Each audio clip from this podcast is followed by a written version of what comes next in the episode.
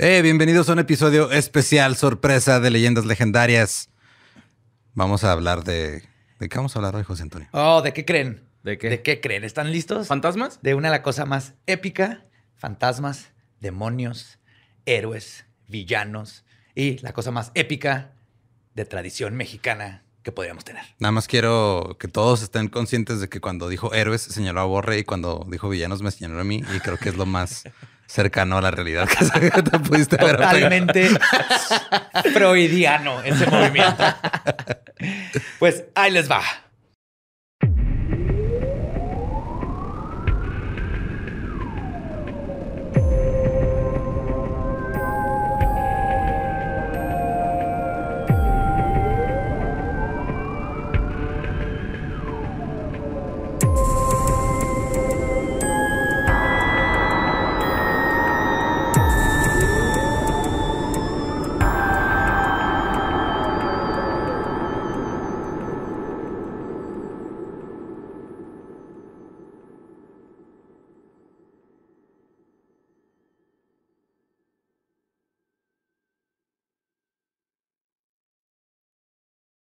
Bienvenidos a Leyendas del Cuadrilátero, donde yo, José Antonio Badía, Eduardo Espinosa y Mario López Capistrán les contaremos la historia de la lucha libre mexicana en dos de tres caídas, sus exponentes más épicos y los eventos más importantes, históricos y peculiares que convirtieron a este deporte en un ícono de nuestra cultura y en una leyenda legendaria. ¡Oh, yeah! Pierrotazos para todos. Uy. Qué No sé- un perrotazo. No sé si conocían bien la historia de este gran deporte, pero está bien chingona. Es que curiosamente cuando vas, o sea, yo cuando iba de chiquito a la lucha, pues no es como que preguntara la historia, yo nomás iba a ver cómo unos Sí. enmascarados se agarraban a golpes y yo estaba ahí. A ver las acrobacias, ¿no? Que Sí. la- y luego las tramas acá bien de, no, no puede ser que tu compa te haya traicionado en el último momento. que-". Y los, los personajes, o sea, ver a tinieblas y que no tiene cara. Yo no sabía si había una persona ahí adentro, verdaderamente era un Batman mexicano. Pues que hasta la fecha no se sabe. Era un agujero negro. De hecho, no hay forma de comprobarlo. No hay forma de comprobarlo.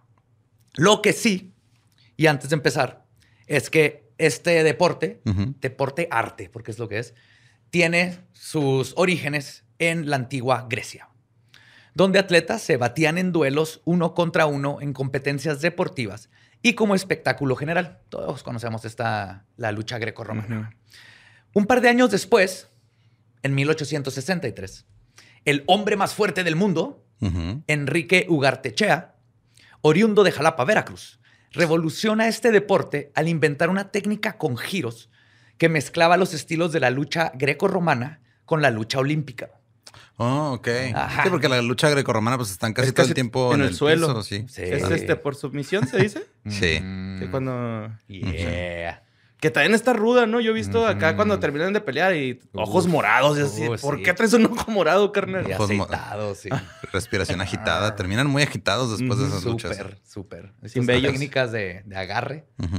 así, de perrito. De hecho, por eso te rasuras, güey, para que no te el puedan. caballo austero. Te rasuras para que no te puedan agarrar de los pelitos, güey. y Te hagan así. Yummy, yummy, Ajá. pants on fire. Pues bueno, después de que mezcla esto, con esto se convertiría él en el pionero de lo que eventualmente conoceríamos como la lucha libre. Uno de los logros más grandes de Ugartechea fue pelear contra Romulus. Era su héroe. Güey. Ok. Ugartechea lo vio pelear cuando él tenía 13 años y fue lo que lo inspiró a incursionar en el deporte. Y pudo pelear con él en dos ocasiones y en una Sí, al una fin- en el súper en la fila. Se Donde te tope, carnal, vas a ver. y la otra por la custodia de sus hijos. no, finalmente le pudo ganar en uno. güey. O sea, es como si Daniel San se hubiera Ajá. peleado con Mr. Miyagi y en una le gana. güey. Ajá, sí, sí, sí. Entonces esto fue así para él un momento épico de su vida. Y luego es que antes sí era sin protección absoluta, ¿no? Acá. Antes Todavía en muchos lugares es así.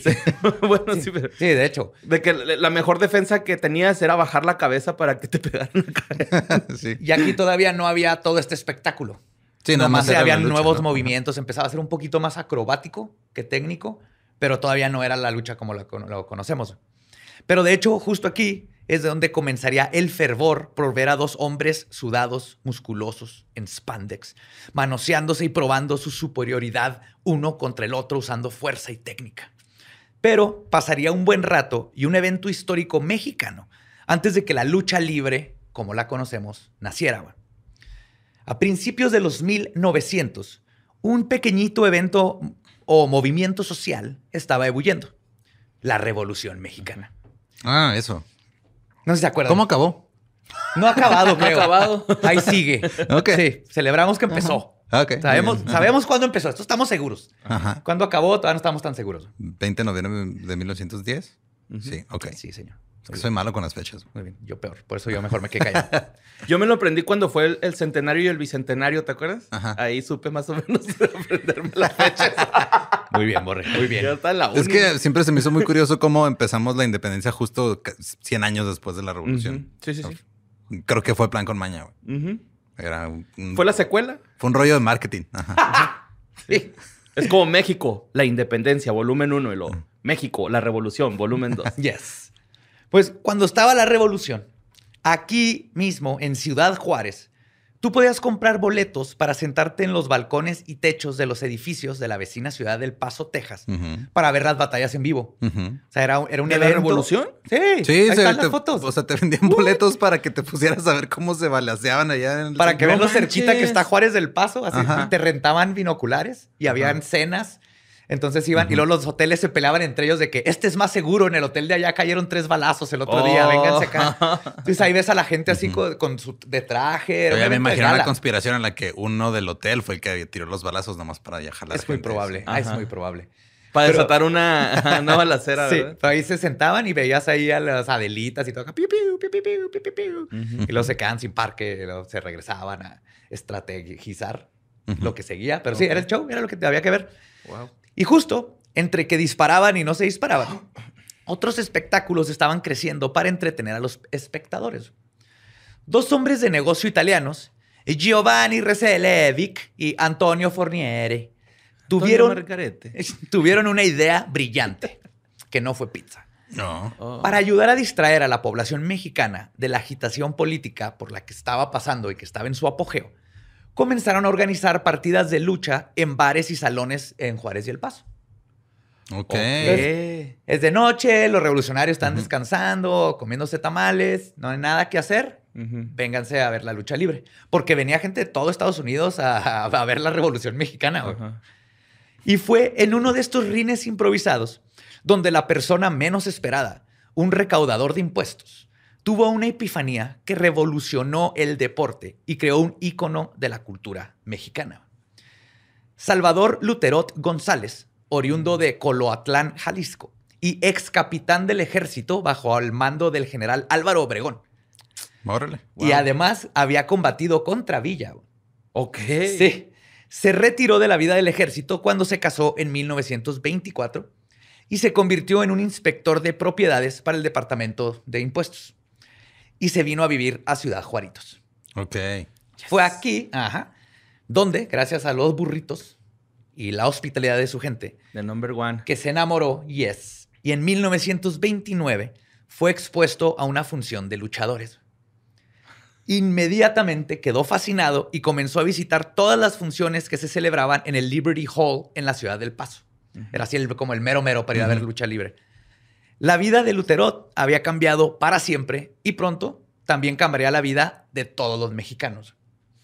En 1933, Salvador Luterot decidió importar este deporte a su país y fundó la empresa mexicana de lucha libre, o Ajá, la EMLL, La M. la EML, la primer compañía 100% nacional dedicada al deporte del pancracio, que así se le llamaba. El pancracio. El pancracio es nombre griego para... Es que como es- pancracio siempre me imagino un viejito atendiendo una tienda. Yo me imagino Pan. un, un Don hígado Pan. viejito. ¡Don Pancracio! Don Pancracio. Oiga, aceíteme las axilas para que no me puedan atrapar. Hola, No, don pancracio viene de pan. Sígueme, se ando, ando Pan. corto en la quincena. Hoy no, mañana sí. Pan, que es todo. Cracio, manosear. Manosear, todo. Pancracio. Esa, es- esa etimología no tiene Sí. falla. No. Y luego con esto, Luterot pasó de ser un general que intentó matar a Villa a un inspector de propiedades y finalmente a ser el primer promotor y el padre de la lucha libre mexicana. Ya que estaba todo listo para que el espectáculo comenzara, los luchadores comenzaron a llegar. Como la gran frase filosófica, If you build it, they will come. Si lo construyes, van a venir a agarrarse chingazos Sí. en él. Así es. Sócrates, Kevin Costner. La primera estrella mexicana enmascarada fue el murciélago Velázquez. Uy, es lo más vergas, es la persona más El épica del mundo. Aparte, claro que era la primera identidad, tenía que ser un Claro, Batman. sí, sí, sí, sí. Y esto fue mucho antes.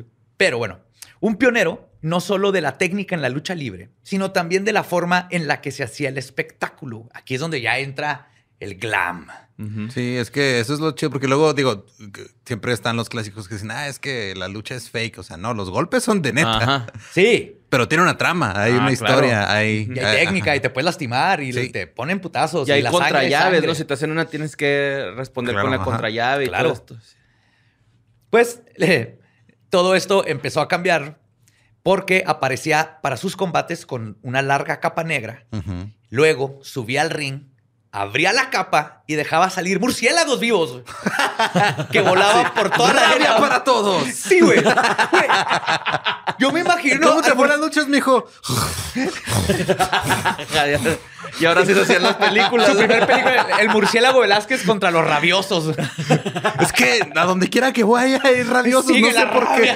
La rabia me sigue a todos lados. Yo lo que estoy, pues, me, me- me lo imagino al murciélago Velázquez en la noche en una cueva, así con un costal, güey, Sí, consiguiéndolos. ¿De dónde los sacaba, güey? Aquí adentro, ¿cómo los tenía en la... Es épico esto. Es ni Ozzy Osbourne, güey. No. Es tan épico con los murciélagos como el murciélago Velázquez.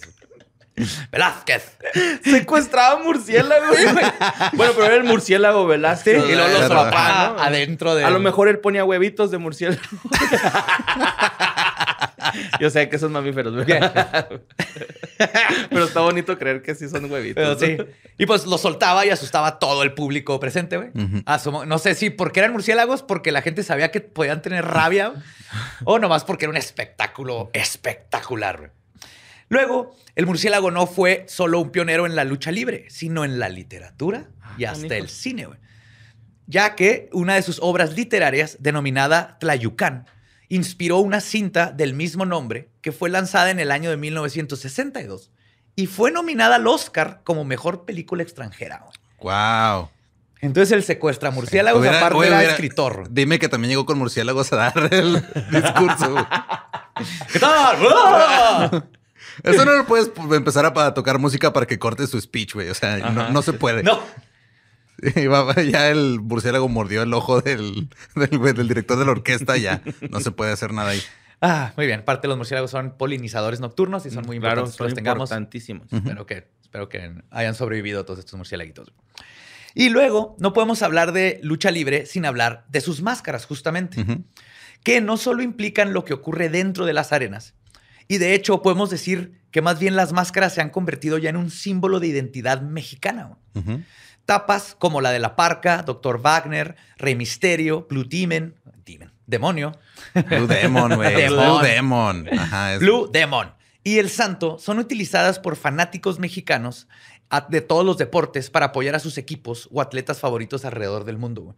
Sí, es igual llegar a, a las Olimpiadas o al Mundial con una máscara de luchador que con un sombrero de charro, güey. Van a saber que eres mexicano. O traje del Chapulín Colorado, algo Ajá. así, ¿no? Sí, pero no hay nada más épico y Sí, las máscaras. deportista que las máscaras. Ujú. Es- es Son bien incómodas, güey. O sea, es- eh, ponte una, sí, aunque de las bien hechas y de todos modos están bien incómodas y traerlas por tanto tiempo, güey. Está cabrón. Sí, Sí. y luego sudando, que se te meta el sudor a los ojos y todo. Ujú. Y aquí lo padre es que además lo, se convirtieron en todo parte de la fábula y el mito. O sea, los que usan máscaras, el perder tu máscara es perder la identidad. Se muere tu personaje. güey. Sí. O Ajá, si puedes, llegan puedes a seguir des- peleando, pero ya sin la máscara. Ya- que también luego te- se presta cosas raras, güey, porque luego hay unos luchadores que, o sea, eh, sí, el personaje existe, pero ya es otro luchador el que asume la identidad, güey.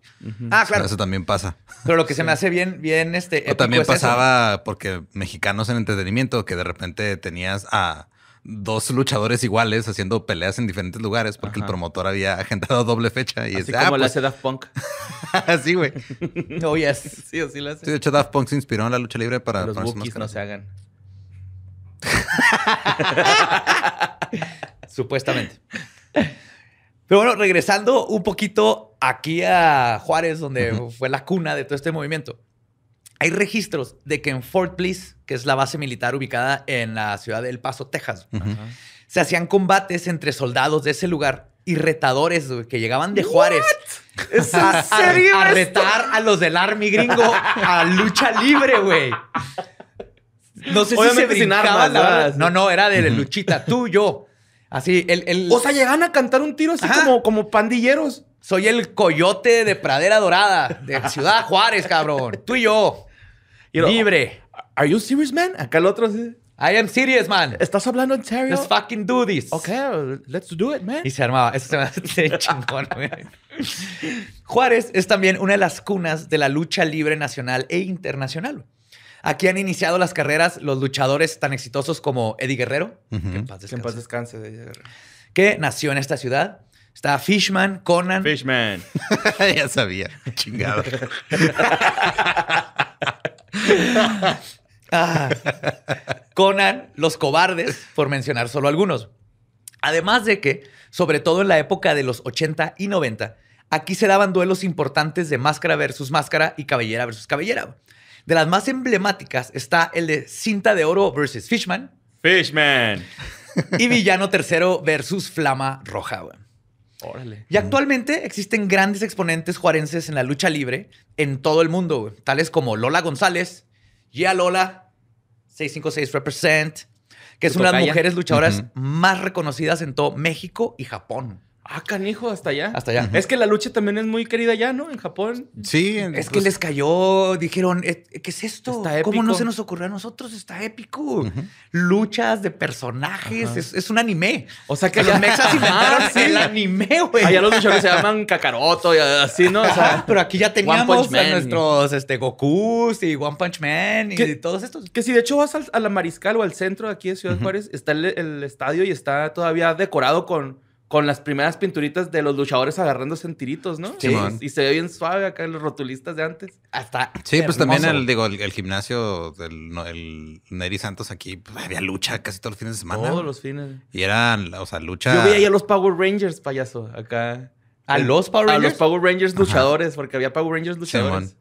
Oh, y tengo mi foto con ellos. Ah, yo ahí vi a Octagón, Máscara Sagrada y Ah, también. a Luche ahí volando. El Chucky.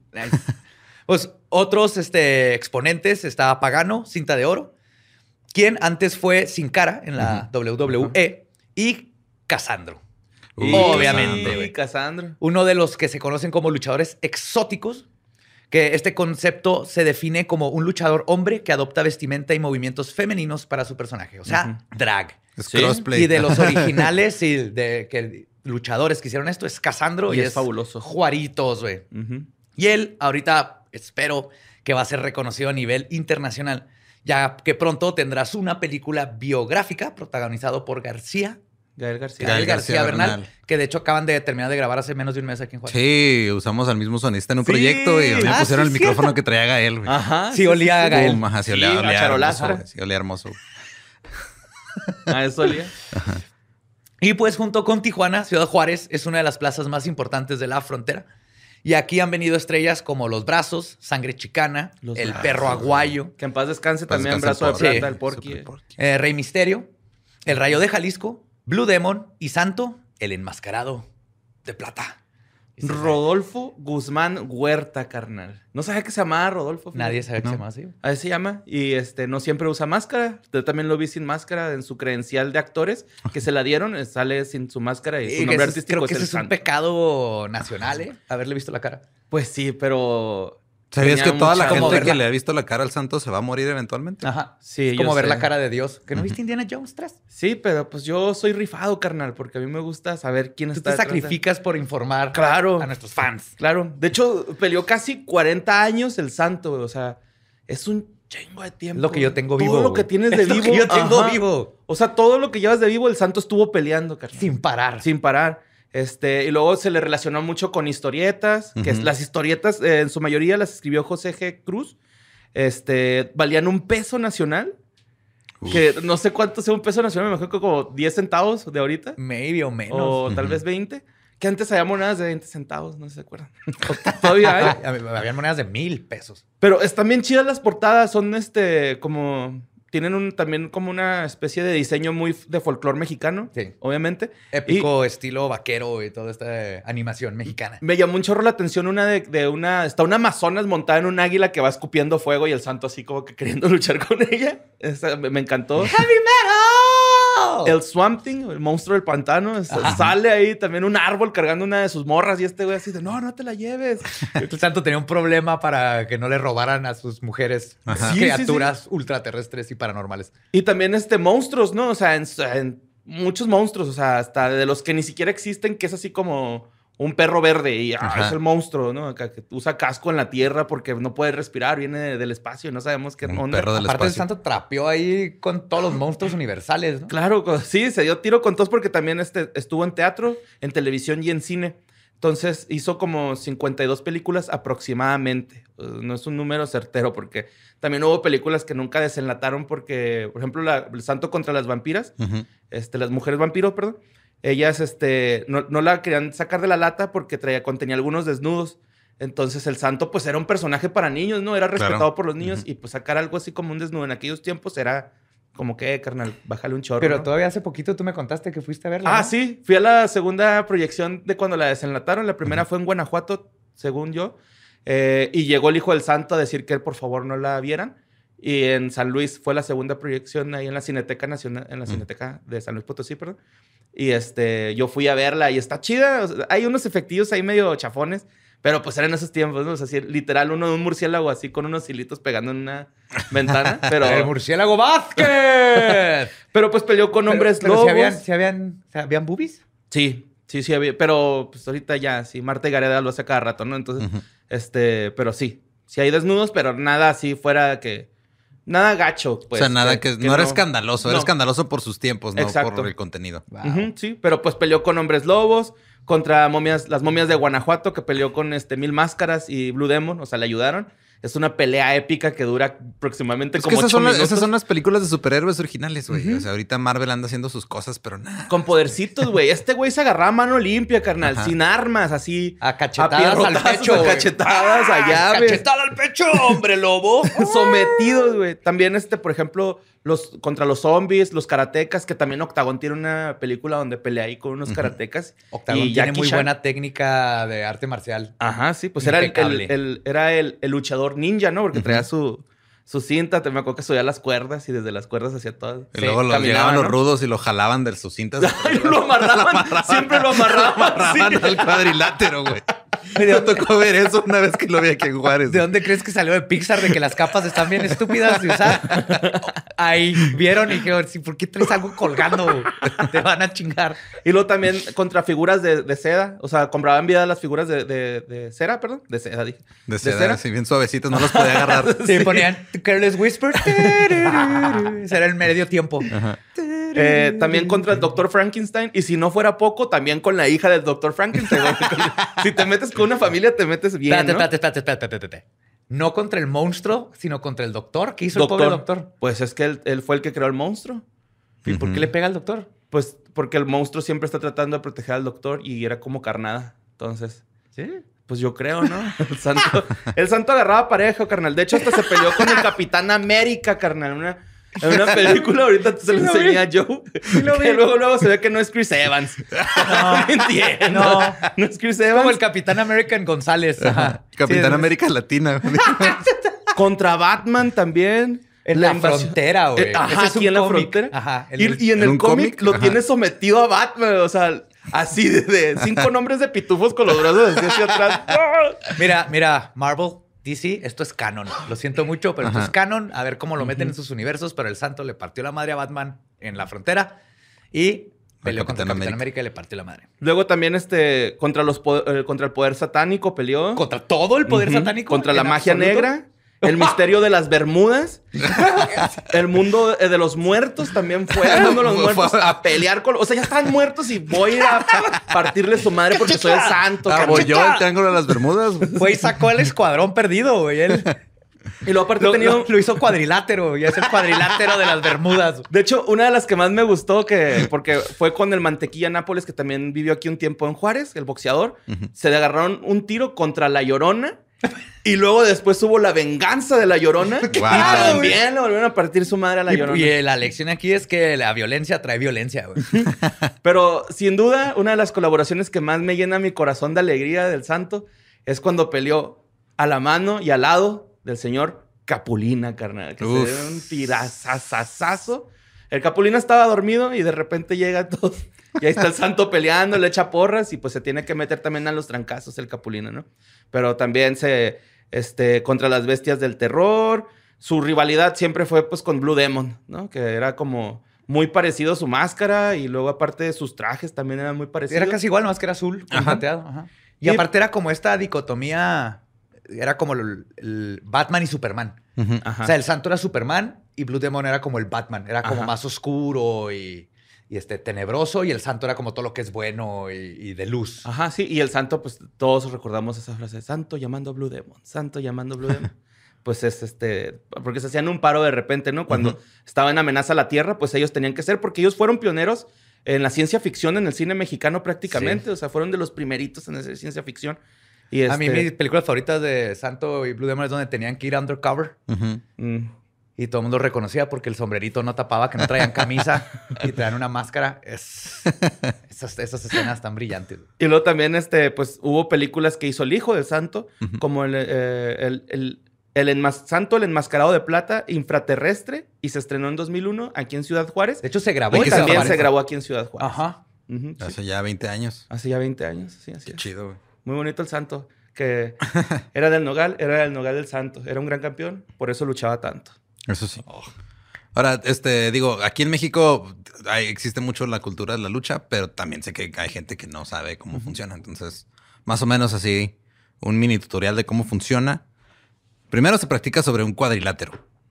O sea, si, si estás, en- si vas a un lugar de lucha libre y están usando un heptágono, corre, es fake. Ajá. Ah, Sí. Cuatro lados, nada más. Más o menos es, es como 6 metros por 6 metros. Tiene las 12 cuerdas, o sea, tres de cada lado, y tiene los esquineros también, o sea, que en donde se unen las cuerdas. De Ajá, donde donde- brincas donde- y haces una triple y que luego... los po- ¡pum! acomodan ahí, de ahí amarraban octágono. ¡Pobrecito, güey! Sí, que de no hecho, es que sí se veía así como, ya bien este... Es como cuando ves peleas y alguien no le suelta el pelo largo al otro. Eso sí, Sí, que suelta. Eso no, no. Ajá, sí, se veía bien indefenso, así amarrado, nomás pataleando.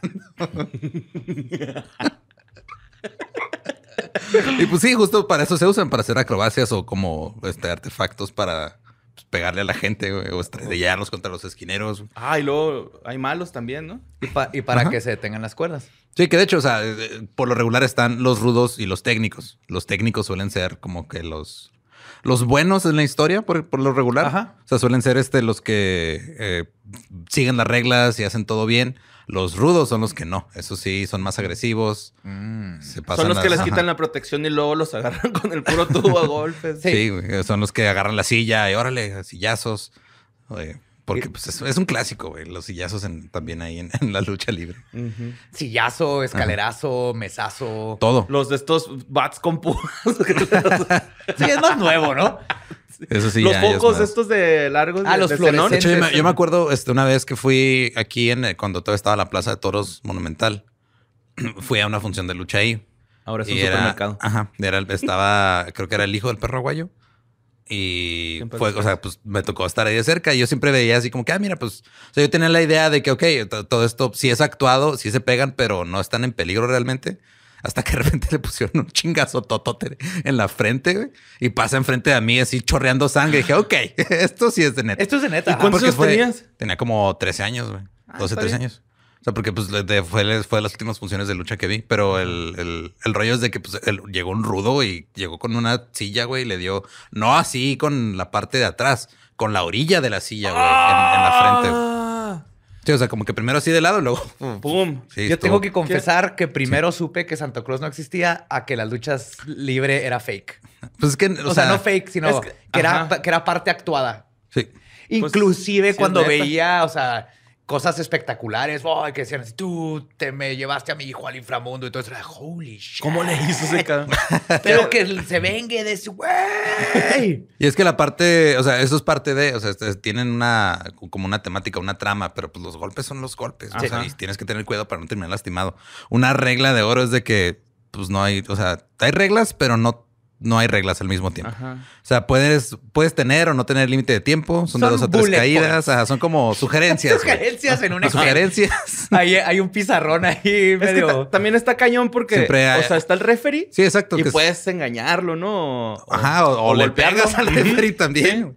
Sí. De, ay, fue sin querer. y- Sí, o sea, se supone que las caídas se terminan este, cuando tiras al- a tu oponente a la lona y lo dejas eh, de ahí en la lona cuando cuentan hasta tres. Y si nunca, nunca falta el referee que el 3 se tarda. se tarda. tarda. como 16 en llegar al 3, güey. Eso no está bien. Muy bien, es que el referee es el director. Como el tirantes, ¿no? el director de esa película que estás viendo. Sí, también cuando se rinde, o sea, si tu oponente se rinde en una llave o después de que ya lo tienes bien golpeado, o si eh, este, pasa mucho tiempo fuera del ring, te pueden descalificar. Hay Oh. conteos de 10 o de Oh, 20. entonces mi técnica de salirte del ring nomás darle vueltas no funciona. Pierdes. No, o sea, por eso te jalan, güey. Porque, o sea, pues, de hecho, eso pasa mucho entre, entre rudos y técnicos, que luego los técnicos, como quieren seguir las reglas y los rudos nomás andan ahí pendejeando afuera, los jalan para que sea una pelea justa. adentro del Adentro del cuadrilátero. cuadrilátero. Te dan, te dan un conteo, ¿no? Como de 10 segundos eh, abajo del, del ring para... Digo, ajá, son este. dependiendo del tipo de pelea que sea. Ajá, claro, porque pues, también está este rollo de que cuando hay peleas así, este, luchas bien épicas, pues también es de Los dejan. cambian las reglas y hacen cosas ahí para que el Como en la vida espectáculo real. viva. O de que se acaba y luego golpean al referee y empieza una nueva pelea, ¿no? Acá de- Muy bien. Simón. Pero sí, lo que sí tiene que quedar en claro es de que, ok, o sea, es un, es un entretenimiento, es un deporte atlético y sí están capacitados, ¿no? O sea, el hecho de que haya historias fantásticas alrededor de la lucha libre no quiere decir No quiere decir que, tengan tú te entrenar, puedes aventar de la tercera cuerda, darte una vuelta, caerle en la cabeza al otro y ninguno de los dos se va a morir. Porque el- si no es, sabes sabes. cómo hacer cualquier, ni dar el putazo o recibirlo, te lastimas bien culero. Sí, yo Sí, tengo pero una es- cicatriz en el brazo y en la barbilla. Es un Por andar luchando. Y hay- también hubo un combate que tuvo el santo con Black Shadow, que también es de los más reconocidos. Fue duelo de máscaras. Y ahí Black Shadow perdió. Ay, güey, yo pensé que el santo. El santo nunca perdió su máscara, ¿verdad? No. No. Y luego cuando ya la pierden, pues es cabellera, ¿no? O... Pierdes tu personaje, o sea, ya no existiría el santo. Sí, ya sería. Lo retiras. Es otro Así luchador como y cuando luego- te sales y retiran tu camiseta. Ajá. Así. Sí, No, pues, ajá, Es Black como si muriera Como Dungeons espiritualmente. Dragons. Como Dungeons and Dragons. Tu personaje, bye, ya, se murió ahí. Puedes, necesitas otro. Sí, Black Shadow y Blue Demon, pues peleaban juntos muchos, muchas veces. Eran, eran compitas. Y luego se pelearon como Capitán América y Bucky. Blue, Blue Demon y Black Shadow. Este Ajá. Black Shadow se peleó contra el santo y el Ajá. santo le quitó la máscara. Pero Blue Demon y Black Shadow eran compas. Por eso como Captain America y Bucky. Ah, sí. Ajá, sí. Y Es que creí que se peleaban. Referencias ajá. No, es que creí que estabas diciendo que estaban peleando entre ellos, pero no, no. Mm, mm. No. Se peleaban contra los demás. Y, eh, o sea, lo que sí está bien cura es de que, o sea, esto, la lucha ha trascendido ya. Digo, pues en Estados Unidos también es muy popular la lucha, este, da su estilo. Ah, sí, la llevaron a Ajá. otro nivel. Sí, las- ahí no, no son tan comunes las máscaras. De hecho, casi siempre los, Los Son mexicanos. mexicanos. son los que tienen Ahí máscara. está Sí, Rey Misterio, ¿no? Eh, sí, ajá. sí y hay- y sí hay se la quitaban. ajá, sí hay algunos que tienen máscara, pero no, no, o sea, sí, tienen también su personaje, pero no se enfocan tanto en eso.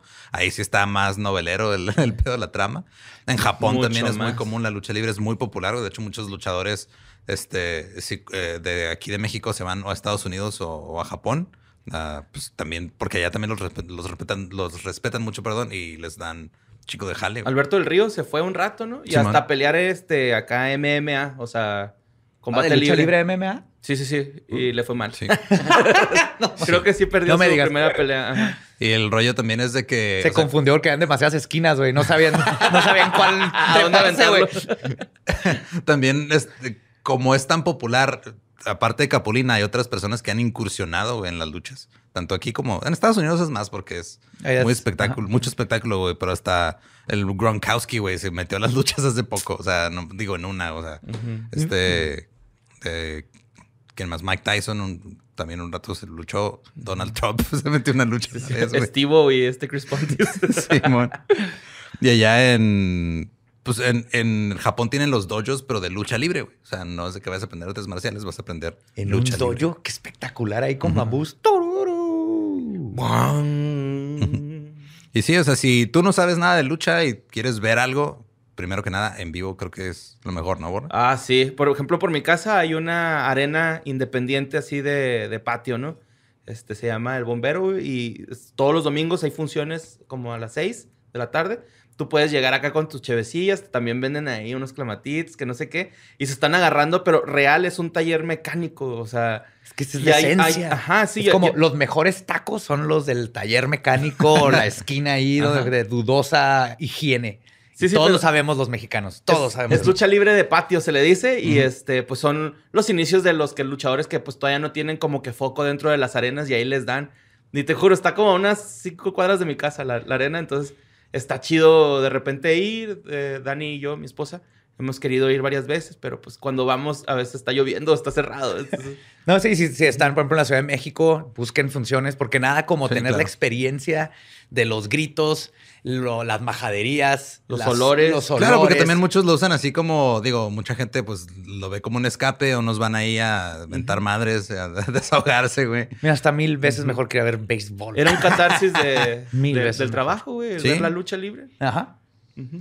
Y otro tip, si nunca has- te has metido en la lucha libre, que a mí se me hace muy bonito, es piensa que todo lo que estás viendo es, es un arquetipo de la vida humana, es un, es un teatro, son buenos contra malos, es la mitología griega ahí, en español, con majaderías, Máscaras. con trucos, máscaras, Pierrotas. y esa experiencia es única, única. Sí, lo más chido, o sea, pues disfruta, la neta, tú ve, disfruta el drama, disfruta la comedia, disfruta los golpes y el hecho de que no eres tú quien nos está recibiendo, las acrobacias, las traiciones entre compañeros de, de lucha, se pone bien chido. Sí, el nos- amor, el desamor, porque también Sí, es, pues también. hay, hay, este, peleas de mujeres, ¿no? De, También los luchadorcitos que les dicen. Sí, man. Los, Los minis. los los minis, minis. ajá, que también es una chulada de espectáculo, ¿no? Sí, Sí. que es un buen espectáculo, una forma de desconectarte del día a día. Ve a lucha libre, definitivamente. Sí, la neta creo que yo, yo quisiera empezar un movimiento para que ya canonicen a Quemonito. Ya se lo merece. Mm, San Quemonito, güey. sí, estaría bonito. sí, estaría muy bonito. Qué moñito. Sus pandas con sus estampitas de San Quemonito por todos lados. Ah, qué escapularios. Chiquitos. Oh. Qué bonito, San, qué bonito. Que me vaya bien bonito. ¿Eh? Ah, oración y todo. yeah. Y con esa bonita oración los dejamos. Espero les haya gustado esta hermosa y bonita sorpresa de hablar de esta tradición mexicana con raíces juarenses, que es Claro. la lucha libre. Sí, inspírense con la lucha libre. La lucha libre es hermosa. Por eso Nike se inspiró para hacer esta nueva línea. Basada justo en la tradición de la lucha libre. Nuestra tradición. Porque está bien chido, güey. La neta, disfrútenlo. O sea, es algo muy mexicano que debemos estar orgullosos de ello porque ha trascendido fronteras, ha llegado a todas partes del mundo que no nos imaginaríamos. O sea, yo no me imaginaría a alguien allá en Japón ver a alguien que llegando con una máscara de luchador allá de vacaciones y que llegue y... Saca un no, Kamehameha Sí. Entonces, neta, sigan la lucha libre, está bien chingona y neta, Nike se aventó con esta nueva colección. Está muy bonito. De la revolución a Japón. Viva la lucha libre.